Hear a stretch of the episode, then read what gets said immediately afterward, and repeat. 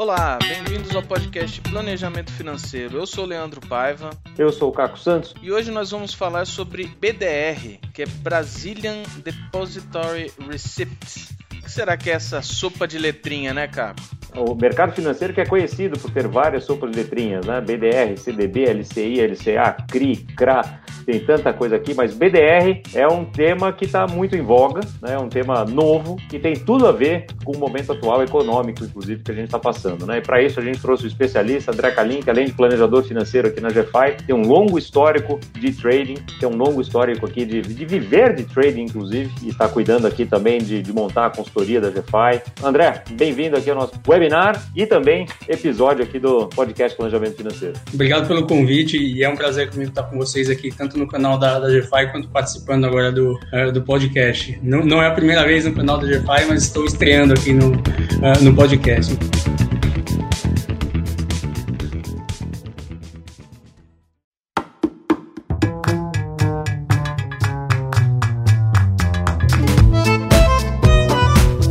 Então a ideia de hoje é, é é explicar o que são B10 e, quebrar um pouquinho dessa, dessa sopa de letrinhas que o Leandro falou, falar a língua do povo, porque BDR é uma coisa que está tá em voga aí, o pessoal está comentando bastante, então acho que o tema foi, foi bem escolhido. O BDR ele é um recibo que representa uma ação eh, negociada numa bolsa no exterior. E qual é, qual é a vantagem desse recibo? Ele é negociado na bolsa aqui, na, na B3. Então você consegue comprar ele com a mesma facilidade que você compra qualquer ativo da B3, uma ação, um fundo imobiliário, por exemplo, com a diferença então que ele vai estar representando ações de uma empresa que está sediada numa bolsa do exterior. É isso que é um, é um BDR. E o BDR, na verdade, ele não é novidade aqui, né? Ele está bastante falado agora porque mudou a forma de acessar os BDRs, não é isso? exatamente, Leandro. Os BDRs já estão em circulação faz bastante tempo aqui na, na B3. Já tem mais de 600 BDRs listados aqui na B3. Uh, ah, e a diferença foi que de setembro para frente, eles deixaram de ser um produto exclusivo para investidores qualificados. E aí sim, eles passaram a ser acessíveis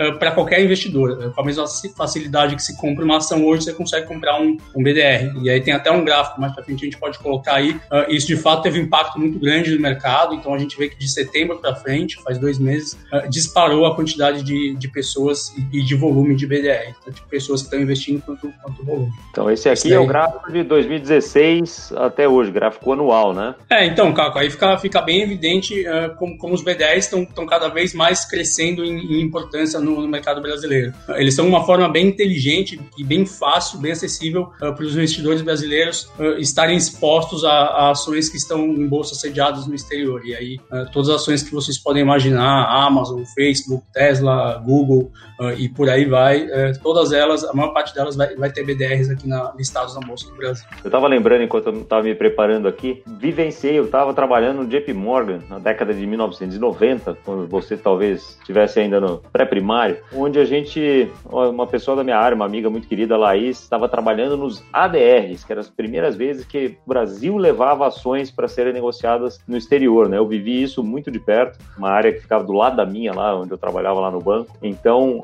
o BDR é essa via contrária, né? Ativos que são, enquanto ADR são os, as ações American. negociadas aqui, os American Depository Receipts, né? Que são negociadas lá nos Estados Unidos, que representam ações brasileiras e os BDRs são o contrário. Uma, uma das perguntas que, que eu recebi aqui, e até talvez pela, pela chamada que a gente fez no Instagram, é que a gente colocou lá General Motors, Apple, Facebook, Tesla, etc. Falou, bom, mas é, é só de empresa americana que tem BDR? Não é só de empresa americana, é de, são de empresas listadas em bolsas fora do Brasil. Uh, existem empresas brasileiras, por exemplo, uh, que abriram capital fora do Brasil, nas bolsas dos Estados Unidos. Essas empresas, por exemplo, podem ter BDRs assim como empresas listadas em outras bolsas diferentes das bolsas dos Estados Unidos. Uh, e aí a questão é se a empresa tem interesse em lançar um BDR ou se tem uma, uma instituição depositária aqui uh, que tem interesse em lançar esse BDR. Aliás, eu quando, quando eu recebi essa pergunta, eu fiquei curioso também, porque eu também não sabia, falei, bom, mas de 600 empresas devem ter empresas que não são americanas, né? E acabei vendo, e você colocou num dos gráficos aqui, que Alibaba é uma das, é uma das maiores, inclusive, né? É isso aí, Caco. Então, uh, nessa tabelinha aí dá para ver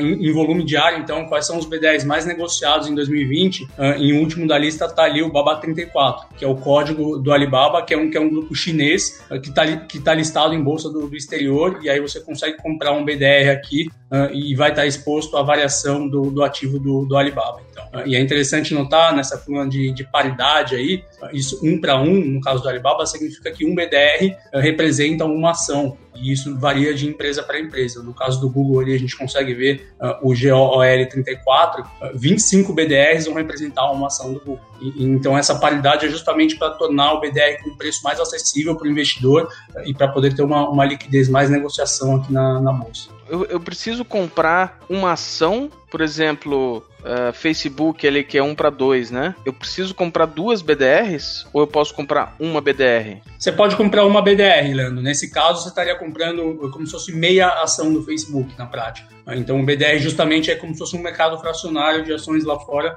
justamente para a gente ter mais liquidez, para ser mais acessível. Até porque essas empresas, no caso, são cotadas em dólares, né? E aí, quando a gente converte para reais, algumas delas, a Tesla, por exemplo, fica praticamente inacessível para boa parte dos investidores se não tiver essa paridade, no caso da Tesla, de 1 para 4. Agora, é interessante também o seguinte, né? Quando eh, se emite um BDR aqui, é, não é que você está emitindo uma ação nova da empresa lá, né? Não tem ações novas, por isso que são títulos que representam ações que são negociadas no exterior. Queria que você explicasse um pouquinho, ver se eu entendi direito quando, quando eu li que estava estudando. Na hora que eu compro um BDR aqui, uma institu a instituição lá nos Estados Unidos, por exemplo, né, se eu comprei lá da ação da, eu comprei 10 BDRs aqui da Apple. Então, a, a empresa que, que, é depositária dessas ações lá nos Estados Unidos vai ter que pegar uma ação da Apple, né, que, que representam 10 BDRs aqui, e deixar lá em custódia e falar: ó, isso aqui não pode ser negociado porque está sendo negociado lá no Brasil. É assim mesmo? Exatamente. Então, tem um papel da instituição depositária aí,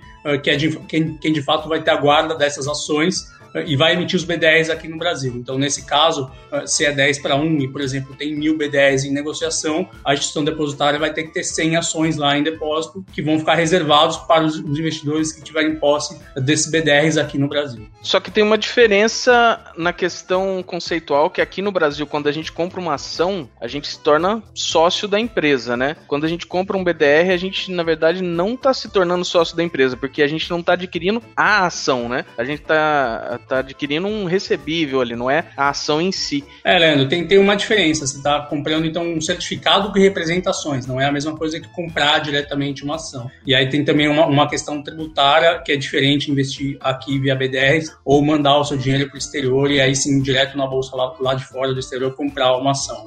Mas os B10 são interessantes porque eles tornam acessível ah, e muito fácil para pequenos investidores começarem a ter exposição a esses ativos. Eu imagino que com o BDR eu não tenho direitos políticos naquela ação, ou tenho? Se eu compro os, os 10 BDRs da Apple lá, eu, eu voto numa assembleia da Apple como se eu tivesse uma ação? Bom, eu acho que eu, eu, não, eu não sei como funciona nesse caso, Capo. Eu nunca me deparei com alguém que tivesse posição relevante assim ah, para entender se teria uh, direito ou não a voto. Eu, eu não sei responder essa pergunta. Mas acho que é uma boa pergunta, fica de lição de casa para eu estudar. É, não que assim, para 99,99% ,99 dos investidores que eu conheço nunca participaram de uma votação sequer de uma empresa brasileira, né? Que fosse, até porque nem sempre compram ações com direito a voto. Aqui no Brasil ainda tem essa diferença, lá, no, lá fora é mais raro isso, né? Aqui é. É, nem toda ação, né? As preferenciais não necessariamente dão direito a voto. Lá fora tem algumas empresas que não, não têm ações preferenciais. O mercado é um pouco diferente do mercado aqui no Brasil. Apesar de que várias empresas aqui no Brasil também é, estão acabando com as ações preferenciais e migrando para o segmento de novo mercado. E elas só têm ações ordinárias, que são as ações que de fato vão dar direito a voto né, para quem tiver agora essas ações.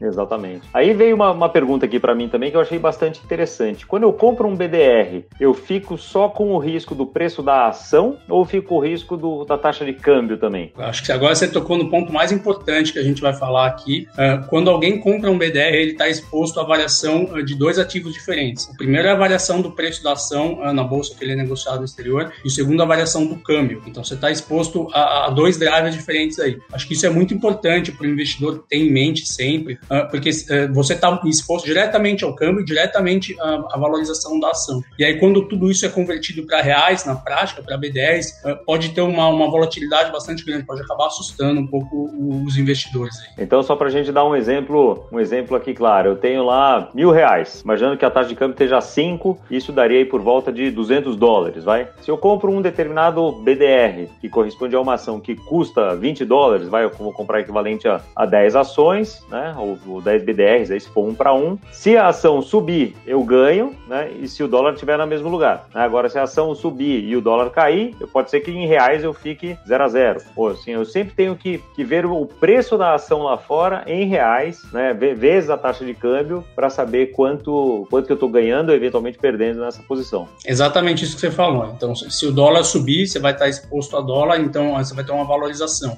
E aí depois disso você vai ter que olhar a variação do, do percentual do papel na bolsa onde ele é negociado lá fora. Então tem, tem esses, esses dois fatores aí que combinados vão dar o resultado que o investidor vai enxergar na carteira dele aqui, aqui no Brasil, já tudo convertido para reais. Tá? Questão de tributos, né? Pensando em tributos, quando a gente está comprando ações, a gente tem algumas, uh, algumas regras específicas, né? Se você uh, ultrapassar 20 mil reais por mês ali, você consegue, você não precisa pagar imposto. É igualzinho para a BDR?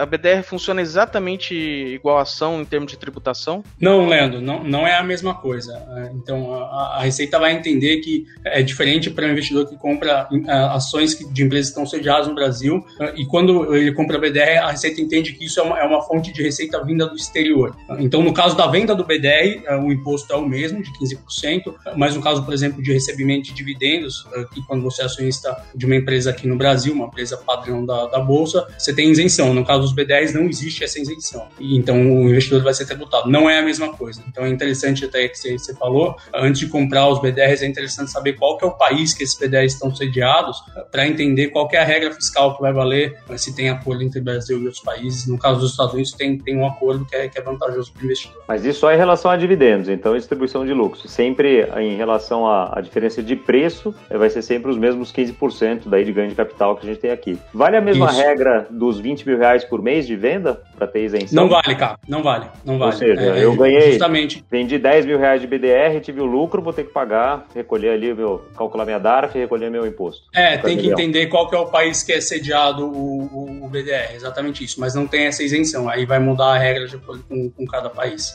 E tem a questão dos dividendos também, acho que já, já vamos aproveitar, né, falar agora. Então, uh, quando o investidor recebe dividendos de uma empresa aqui do Brasil, ele tem essa isenção. Uh, e quando recebe dividendos uh, de um BDR, ele vai ser fatiado três vezes, vamos dizer assim. Ele vai primeiro ser tributado lá fora, no caso dos Estados Unidos, 30%. ele vai ser tributado aqui no Brasil. No caso dos Estados Unidos, tem esse acordo, então ele não precisa pagar o, essa, esse tributo, porque já foi pago lá fora. mas também a instituição depositária do BDR vai recolher 3%. Então, de tudo que a empresa distribui de dividendos, 3% a, depositária segura, ah, justamente para cobrir os custos de lançamento, enfim, para ter uma margem de lucro ali. Então, tem esses tem, tem um tributo lá fora, tem a, o dividendo tributado lá fora, é tributado aqui, e tem os 3% da, da depositária. É bem diferente no caso do Brasil, né? Quando uma empresa distribui dividendos, ah, cai limpo na conta do investidor ali, não, não tem nenhum tipo de tributação. Bom, e como a gente está falando aqui num, num canal aqui de planejamento financeiro, nosso podcast é de planejamento financeiro, e eu entendo que a maioria dos, dos nossos uh, ouvintes aqui são também clientes ou, ou, interessados no planejamento financeiro, eu posso derivar dessa sua, dessa sua fala então de tributos que o BDR eu deveria comprar uh, mais pensando em ganho de capital e até eventualmente algum tipo de, de proteção cambial né, para os meus projetos, para os meus investimentos, do que para uma carteira de dividendos. Né? Se eu for pensar numa carteira que vai render dividendos, alguma coisa assim, é melhor pensar em ações brasileiras mesmo. É justo, é justo pensar isso? Isso aí. Inclusive, eh, boa parte das maiores empresas lá dos Estados Unidos não pagam dividendos faz muitos anos. A Amazon, Tesla, Facebook. A empresa do, do Warren Buffett, que chama Berkshire Hathaway, que também tem um BDR aqui, ela também não distribui dividendos para os seus cotistas, não, não tem essa prática. Então, se é um investidor que gosta de receber dividendos, não faz muito sentido olhar para BDRs. A BDRs ele tem que pensar em ganho de capital mesmo, então de valorização do, do preço do BDR e também exposição cambial. Então tem, tem esses dois fatores aí. É um pouco complicado de, de não é simples a resposta de, de que tipo de investidor deve ou não investir em, em B10. É legal fazer um planejamento certinho ali para entender se faz ou não sentido para cada investidor comprar esses ativos. Então, legal, Carlinhos. Só porque eu posso comprar BDR, deveria sair por aí comprando BDR? Vou comprar lá Mercado Livre, Microsoft, Tesla, Alibaba, o que quer que seja, assim, então, como que deveria ser, e daí com seu chapéu aí de planejador financeiro, como é que deveria ser a, a, a escolha dos papéis, como é que deveria ser formada uma carteira aí de, de BDR pra gente? Não saiam comprando BDR sem saber o que vocês estão comprando, sem saber se faz sentido para vocês. A chance disso não terminar bem é muito grande, tá? Ah, tem que entender se cada cliente nosso se faz sentido ou não Primeiro, tem exposição cambial, para alguns faz sentido, para outros não. E faz sentido para quem já tem alguma receita ou, vai ter alguma despesa em dólar, seja um filho que vai para o exterior, seja uma viagem, seja um plano de, de morar no exterior algum dia, enfim. E, e faz sentido ter exposição cambial também para quem já tem uma carteira de investimentos um pouco mais, mais formada, maior ali, e aí sim vale a pena ter uma parte dessa carteira exposta a dólar, mais segura ali. Mas uh, é, não, não é simples, é legal ter, ter uma visão bem, bem ampla da, da vida financeira da pessoa para poder responder essa dúvida. Não saiam comprando BDRs, a chance de terminar, não terminar bem é, é bastante grande. Existe fundo que aplicam em BDRs e talvez esses fundos fossem um primeiro, né, um primeiro contato com as BDRs via fundo para a pessoa sentir qual que é a movimentação ali. Existe isso? Existe sim, uh, inclusive vários clientes nossos aqui da GFI uh, já têm carteiras de investimentos formadas por nossos parceiros aqui uh, e tem fundos que têm BDRs na sua composição gestão. E essa é uma estratégia muito inteligente, porque na prática o que o investidor está fazendo é terceirizando a responsabilidade de escolha e de gestão desses B10. Então, saber se está na hora de comprar a Amazon, está na hora de vender a ação do Google, comprar a Tesla. Também olhando muito para a variação cambial, que é algo que impacta muito forte o valor desses B10. Então, investir em B10 via fundos é uma estratégia bem inteligente. E existem vários desses já aqui no Brasil, inclusive bastante vários clientes aqui da GFI, até da, da minha carteira pessoal de clientes, alguns deles já têm esses fundos que, que tem BDR na sua, na sua composição. Acho que aí você foi para um, um caminho bem, bem interessante tem uma questão bem, bem importante para a gente falar, que é a questão da liquidez, tá?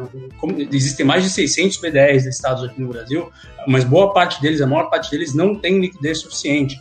Então, pode ser que o investidor, caso ele resolva comprar esse B10, ou eventualmente no momento de venda, se ele for portador desse B10, ele pode encontrar problema no mercado de, de não ter liquidez. Uh, se quiserem voltar no, no comecinho, a primeira tabela que o Caco mostrou ali, a gente pega esses, esses 10 primeiros B10, os mais negociados aí, deve dar de 40% a 50% de todo o mercado. Então, vocês imaginam. Ah, então, estou falando daquela última coluna ali, né? Então, ali dá, dá, dá mais ou menos uns 45%, mais ou menos. Ah, então, dos 600, vocês imaginam que, que os 10 que tem maior volume já representam quase metade desse volume todo negociado. Se você olha de baixo para cima na lista, então, tem vários deles ali que não vão ter liquidez. E aí não é interessante para o investidor resolver comprar esses papéis, porque caso ele, ele precise vender, ele pode encontrar um problema ali de, de não ter um comprador na outra ponta que vai comprar a ação que ele está querendo vender. Então esse é um ponto bem importante, eu acho, para gente, a gente pensar aqui, é o seguinte, se eu estou olhando, penso, pegar uma, uma ação como o Walt Disney, por exemplo, que é um para um, não nesse, e principalmente uma que tem a menor liquidez, né, a Walt Disney tem 2% aí do, desse mercado, mas sei lá, tem uma ação aí da companhia XYZ, é, americana também, que é um para um. Não basta eu pegar o preço da ação lá fora e multiplicar pelo, pela taxa de câmbio para saber exatamente o valor do, do BDR aqui, né? Eu preciso ver a que preço, principalmente se eu, eu preciso achar alguém que queira vender, né? A que preço ele quer vender, que vai ter uma correlação, obviamente, muito forte com, com o preço lá de fora pela taxa de câmbio, mas não necessariamente idêntico, né? Principalmente para esses BDRs que têm menos liquidez. Exato, Caco, exato. E esse problema é tão maior quanto maior for a posição que o investidor está querendo comprar ou vender no ativo. Então ele pode ter, ele pode impactar muito forte o preço desse ativo. Se a gente olhar de, de baixo para cima naquela tabela aí. Então acho que para quem tiver a fim de, de começar a, a, pensar em investir em BDRs, primeiro consulte um planejador financeiro, mas em seguida uh, talvez focar nesses 10 que a gente está vendo aqui na tela, que são os que têm uma liquidez que já é mais interessante para o investidor comum, para o investidor de varejo aí. Só fazer a pergunta do Rodrigo aqui, perguntando se existe um valor mínimo de compra de BDRs que seja mais viável. Aí pensando em custos operacionais né, de, de, uma compra, tem emolumentos, deve ter corretagem, deve ter eh, custódia, que, outro, que outros custos, além do, do imposto que a gente já falou, que mais está tá envolvido aí no preço de transação? Eu gostaria de olhar para a pergunta do Rodrigo sobre uma outra ótica. Assim. Eu acho que se um investidor está tá, tá muito preocupado com, com os custos, uh, vamos dizer assim, com os custos de adquirir esse B10, seja um custo de corretagem, um custo de monumento, enfim, uh, talvez a carteira desse investidor ainda não seja grande o suficiente para ele, que faça sentido para ele ter exposição a esses ativos. Uh, então, talvez muito pequeno ali fique exposto a dólar, fique exposto ao BDR, que é uma empresa que a gente conhece muito menos do que uma empresa listada aqui, seja porque a gente tem um contato muito menor no dia a dia, seja porque uh, tem uma, uma diferença de língua aí, pra, se você quiser olhar, enfim, uh, os releases né, da, do, do, RI da empresa, o balanço contábil, esse tipo de coisa. Então, uh, o ideal é a gente olhar para B10 para investidores que já têm uma carteira de investimentos um pouco mais, mais robusta e aí começa a fazer mais sentido em questão de diversificação de portfólio, de exposição cambial. Acho que eu, eu iria mais por essa linha aí. Você está me lembrando um amigo meu uma vez que foi é, comprar um carro esporte, acho que era uma Porsche, alguma coisa assim. Ele falou: ah, mas quanto que é o IPVA desse carro? Eu falou, cara, você está preocupado com o IPVA, é melhor você não comprar o carro.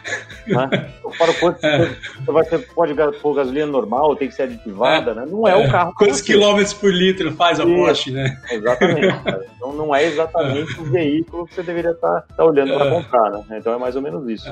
É, mais ou menos. Boa, acho que foi, foi muito bem. É por aí mesmo. Bem por aí mesmo. Quando a gente, quando a gente abre qualquer site que a gente vai falar sobre BDR, a gente, de cara, a gente dá de cara ali com algumas pelo menos duas informações ali que eu queria que você explicasse e explicasse se é relevante mesmo. Que eles falam que são as BDRs patrocinadas e as não patrocinadas e as que são nível 1, 2 e 3. O que, que é isso e qual que é a importância disso? E pra gente, investidor, tem realmente alguma importância? Sendo bem pragmático, assim, sendo bem direto, uh, se você quiser comprar B10, compre aqueles que vão terminar uh, no código 34 ou 35. Ponto final, só isso. Existem diferenças. Uh, os B10 que são patrocinados são aqueles que a, a empresa que, que, é detentora das ações lá fora, por exemplo, a Walt Disney, olha para o mercado aqui, para a Bolsa do Brasil e fala: é por algum motivo qualquer, eu quero ter as minhas ações negociadas com B10 no Brasil. Então a empresa participa desse processo. É, essa é a característica de um BDR patrocinado.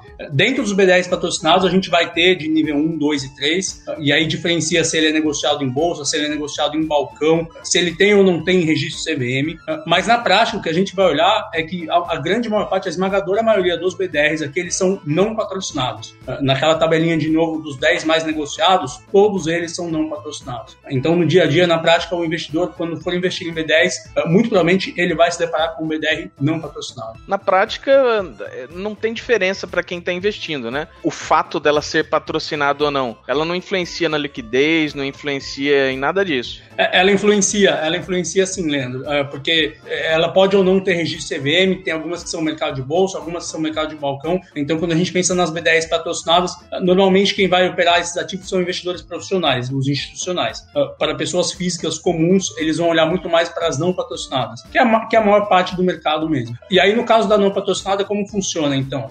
No caso da Apple, por exemplo, a intenção de lançar o BDR aqui não foi da Apple, foi de, de alguma outra instituição que a gente vai chamar de instituição depositária. Pode ser um banco aqui no Brasil, pode ser a própria B3, que a própria B3 é depositária nesse, de vários. Nesse caso é isso. Nesse caso, o que, que mostra que a B3 é a instituição depositária, porque foi ela que foi fazer esse registro. Então. Isso, exatamente. Então ela vai lá nos Estados Unidos, compra as ações da Apple, converte para B10 e lança aqui. E aí qual que é a vantagem para a B3? Ela tem a guarda dessas ações, fica com aqueles 3% do dividendos e aí oferece para os investidores da bolsa mais essa alternativa de, de investimento. Então, na prática, a maior parte dos B10 eles são uh, não patrocinados. A empresa lá fora não está nem olhando para o BDR aqui. Não foi uma, uma atitude que partiu da empresa esse lançamento de, de B10 aqui.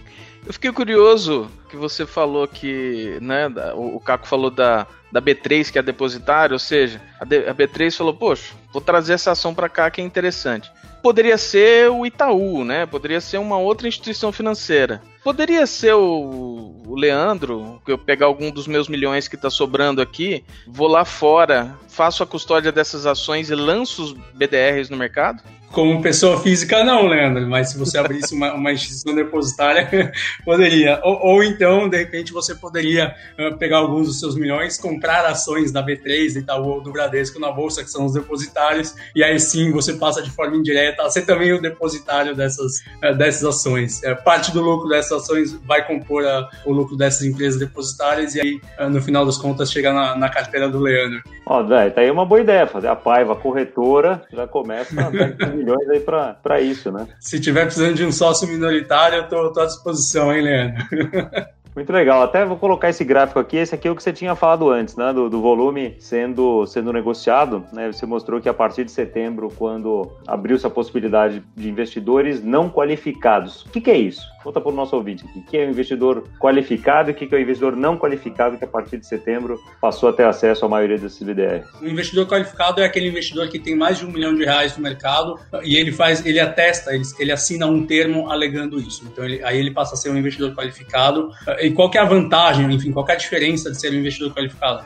O investidor qualificado ele tem acesso a produtos diferentes no mercado. Por exemplo, algumas ofertas elas são exclusivas, então são destinadas só para investidores qualificados. Esse era o caso do BDR até o passado recente. Então a gente consegue ver, por exemplo, em outubro de 2019, que eles negociavam, negociaram no mês ali 400 milhões de reais, né? 0,4 bi. E aí você puxa esse gráfico mais para frente, você vê como um número de negócios, que é a linha laranja, então ele sai ali de, de enfim, parece alguma coisa por volta de 10 mil ali e bate 200 mil em outubro de 2020. E a mesma coisa acontece com o volume, o volume também acompanha o, o número de negócios, né? E setembro foi exatamente o mês uh, que o investimento em B10 deixou de ser exclusivo para investidores qualificados e, e passou a ser acessível para investidores do, do, varejo. A gente vê que então teve uma, uma procura e, uma demanda cada vez maior e, e crescente pelos, pelos BDRs. Então, realmente está tá na boca do povo aí, está todo mundo interessado em, em BDRs todas as corretoras brasileiras, tô, todas as corretoras aí estão oferecendo ou podem oferecer? Você, a gente pode ser cliente de qualquer corretora para negociar BDR? Ou tem alguma específica? Ou sem querer fazer propaganda de nenhuma aqui, mas você sabe se tem, tem diferença entre operadores? Não tem diferença, Caco. Eles são ativos listados em bolsa e, e, e acessíveis a, a, todos os investidores do varejo aí. Não tem mais essa barreira de investidores qualificados. Então basta ter uma conta ativa na corretora e você vai comprar, vai negociar um BDR eh, com a mesma facilidade que você negocia qualquer ação, com fundo imobiliário.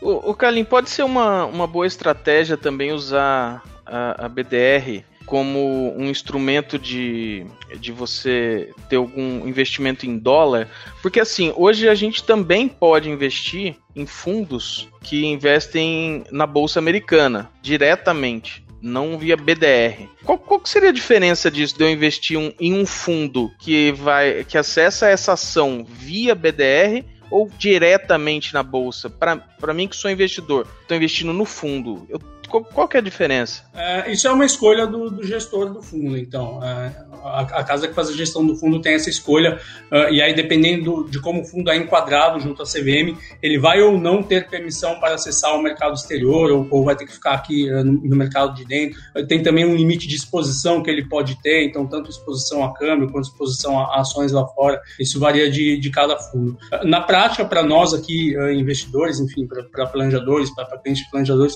o que a gente vai olhar olhar, então, é, é, junto né, dos nossos parceiros que fazem essa parte de consultoria de investimento, é se de fato esses ativos estão ou não expostos ao câmbio, ah, e se estão expostos ao câmbio, expostos ao dólar, ao ele, enfim, ah, se são ativos que, que vão investir em renda variável, se são ativos que vão investir em renda fixa, ou se vai ser, por exemplo, só uma conta lá fora que não é remunerada e que também não tem que pagar imposto, só vai deixar o dinheiro lá fora. Tem várias estratégias para gente, a gente usar aí, ah, para aqueles clientes que faça sentido ter esses ativos na carteira. Tomar muito cuidado aí, pessoal, porque B10 não, não são se, se, sair comprando assim, muito provavelmente, além de perder dinheiro em reais, começa a perder dinheiro em dólares também, tá? Tomar bastante cuidado. Não, não é uma nova forma de perder dinheiro, é mais uma opção, mas tem que, ter, tem que usar a inteligência aí para não se enrolar no meio do caminho, tá? É, como qualquer, qualquer investimento, como qualquer patrimônio, tem que estudar, né? tem que se dedicar, tem que acompanhar, entender aonde busca uma informação que seja confiável. Então, isso vale para qualquer tipo de patrimônio. Se você for comprar apartamento, ouro, ações, BDR, CDB, vale vale a mesma, a mesma cautela né, e o mesmo cuidado para fazer isso e se cercar de gente boa, de profissionais que sejam competentes e que entendam do que estão falando. Eu acho assim, só para a gente estar tá entrando nos últimos minutos aí, um tema que é super interessante, porque mais e mais a gente vem acompanhando essa inserção do investidor brasileiro no mercado internacional. Né? Isso, quando eu comecei no mercado financeiro, lá na década de 1990, era uma coisa que era proibida né, em algum momento, era só para eh, investidores multimilionários e que tinham empresas offshore. Empresas offshore, então, era uma coisa vista como só de bandido. Né? Hoje é uma coisa que é muito comum, é totalmente regulamentado, totalmente acompanhado pelo Banco Central, etc. Mas é interessante que isso vem cada vez mais chegando para o investidor brasileiro, o que é muito saudável, né? principalmente quando a gente tem uma taxa de juros em 2%, né? com uma previsão de inflação para os próximos 12 meses de 3 e alguma coisa, que mostram que a gente precisa realmente, enquanto investidores, realmente a gente precisa sair da zona de conforto, precisa se mexer, precisa entender quais são as alternativas aí que, que vão dar melhores rentabilidades, entender muito bem o seu perfil de investidor. Não é para todo mundo, não é para todo tipo de dinheiro, então nunca compre BDRs para o seu colchão de segurança, por exemplo. Primeiro por uma questão de liquidez, mas principalmente por uma questão de risco. Né?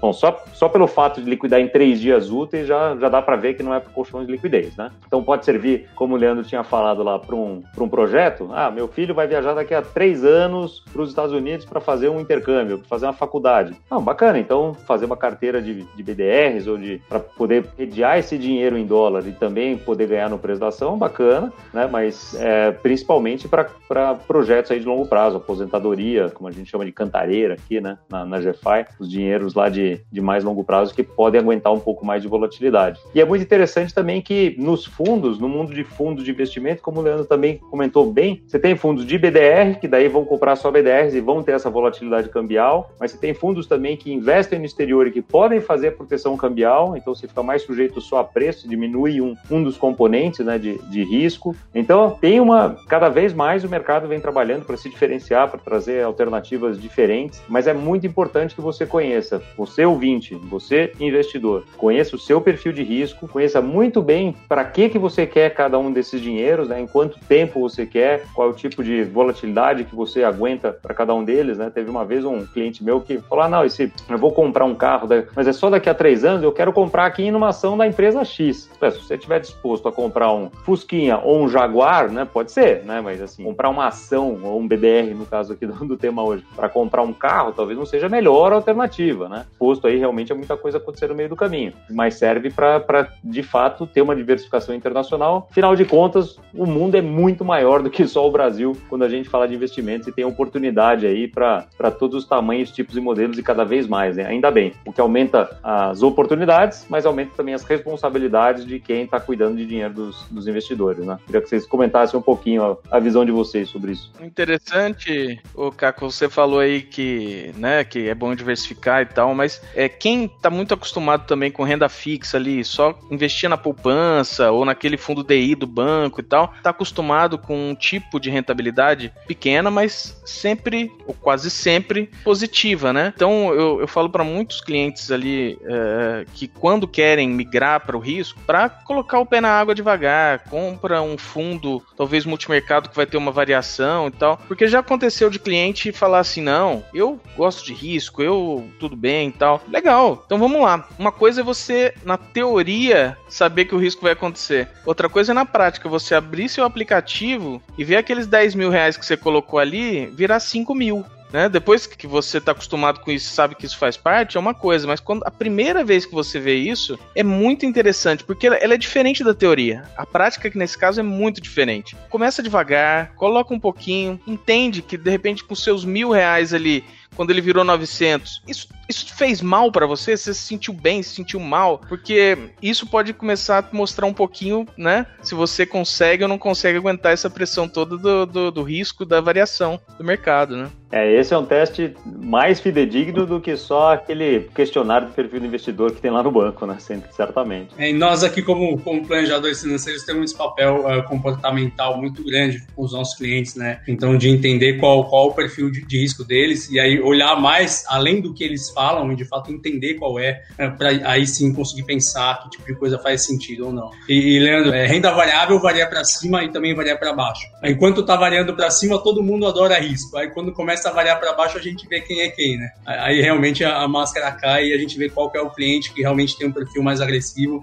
e que não deveria estar tomando o risco que está tomando. É, é, bem, bem isso mesmo. É, e isso, isso não tem, não é positivo nem negativo, não tem, isso não é bom nem ruim, não tem isso, né? É simplesmente ao perfil da pessoa. Você tem que adequar os investimentos ao perfil da pessoa, né? Não tem, ah, quem toma mais risco é melhor. Não, não existe isso. É, isso, isso faz parte do autoconhecimento financeiro, que, aliás, é o, o tema do episódio 75 do podcast Planejamento Financeiro. Né? Então, é, vale a pena, para quem não ouviu ainda, dar, dar aquela ouvida lá.